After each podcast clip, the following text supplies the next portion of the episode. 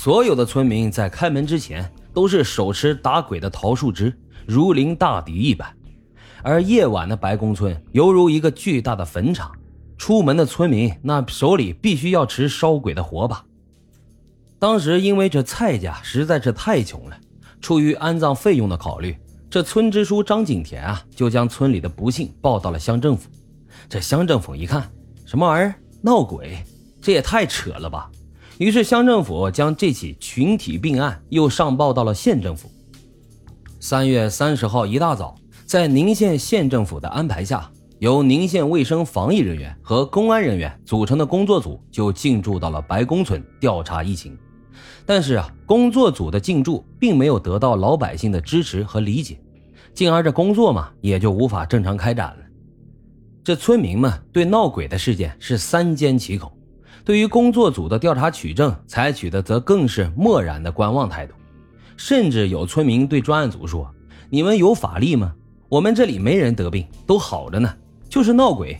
除非你们有法力，要不然啊就别来了。瞅瞅瞅瞅，这是什么样的愚昧啊！真是没文化害死人呢！这都什么社会了，还搁那整这一套封建迷信？”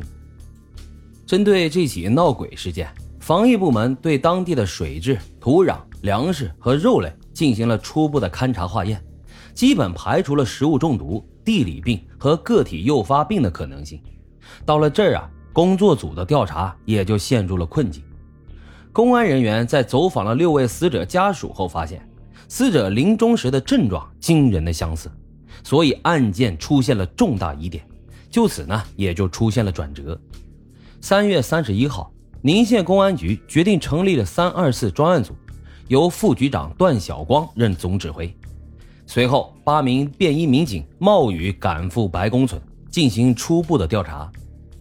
四月二日，初查人员发现，白宫村从一九九七年十月到二零零零年的三月二十四号这三年间，因类似的症状死亡的人员共有六个人，发病人员四十六人次，死亡人员下到三岁，上到七十三岁。这个波及面可谓是相当之广了。宁县公安局刑警又历经十五天的艰苦细致的外审内查，终于揭开了白宫村历时三年的闹鬼真相，也揭开了三二四特大投毒杀人案的犯罪事实。哎呀，这阿珍真是个好女人啊，又漂亮又贤惠，还能干。可是啊，就是有点霸道。这村民口中的阿珍呢，叫做王喜珍。可就是这样一个被贴上贤惠标签的女人，却有着一颗蛇蝎心肠。也正是她给白宫村带来了无穷无尽的灾难。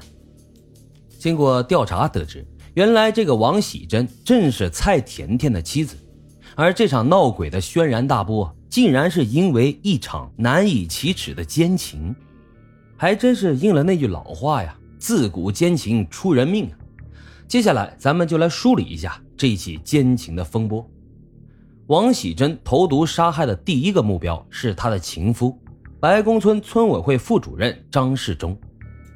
一九九六年二月，王喜珍和张世忠勾搭成奸。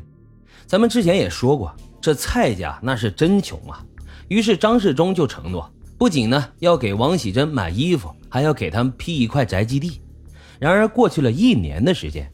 张世忠非但没有给王喜珍买新衣服、批宅基地，反而从王喜珍那里借去了五百块钱，并且没还。就这么一张空头支票，令王喜珍对张世忠是怀恨在心。于是他就购买了四袋三不倒，伺机作案。这三不倒呢，也就是毒鼠药，它的主要成分是氟乙酰胺。一九九七年十月初，也就是张家盖新房的那一天。王喜珍趁张世忠家里无人，偷偷的就溜进了张家的厨房，将随身携带的四袋毒鼠药，其中的两袋全部撒在了盐罐子里，用手搅拌后，悄悄的离开。此后不久，张世忠夫妇和女儿以及亲友共十五人相继中毒，其中张世忠的七弟李军孝不治身亡。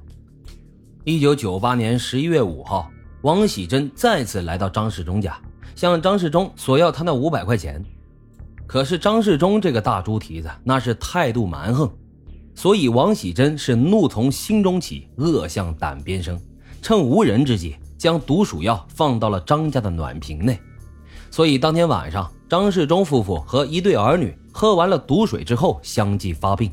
也就在这一天，张世忠抢救无效死亡。两次投毒得手后，村里啊不但没有人报案，反而衍生出一种闹鬼的邪说，这也掩盖了王喜珍杀人的事实。于是，王喜珍的报复心理变得越来越疯狂。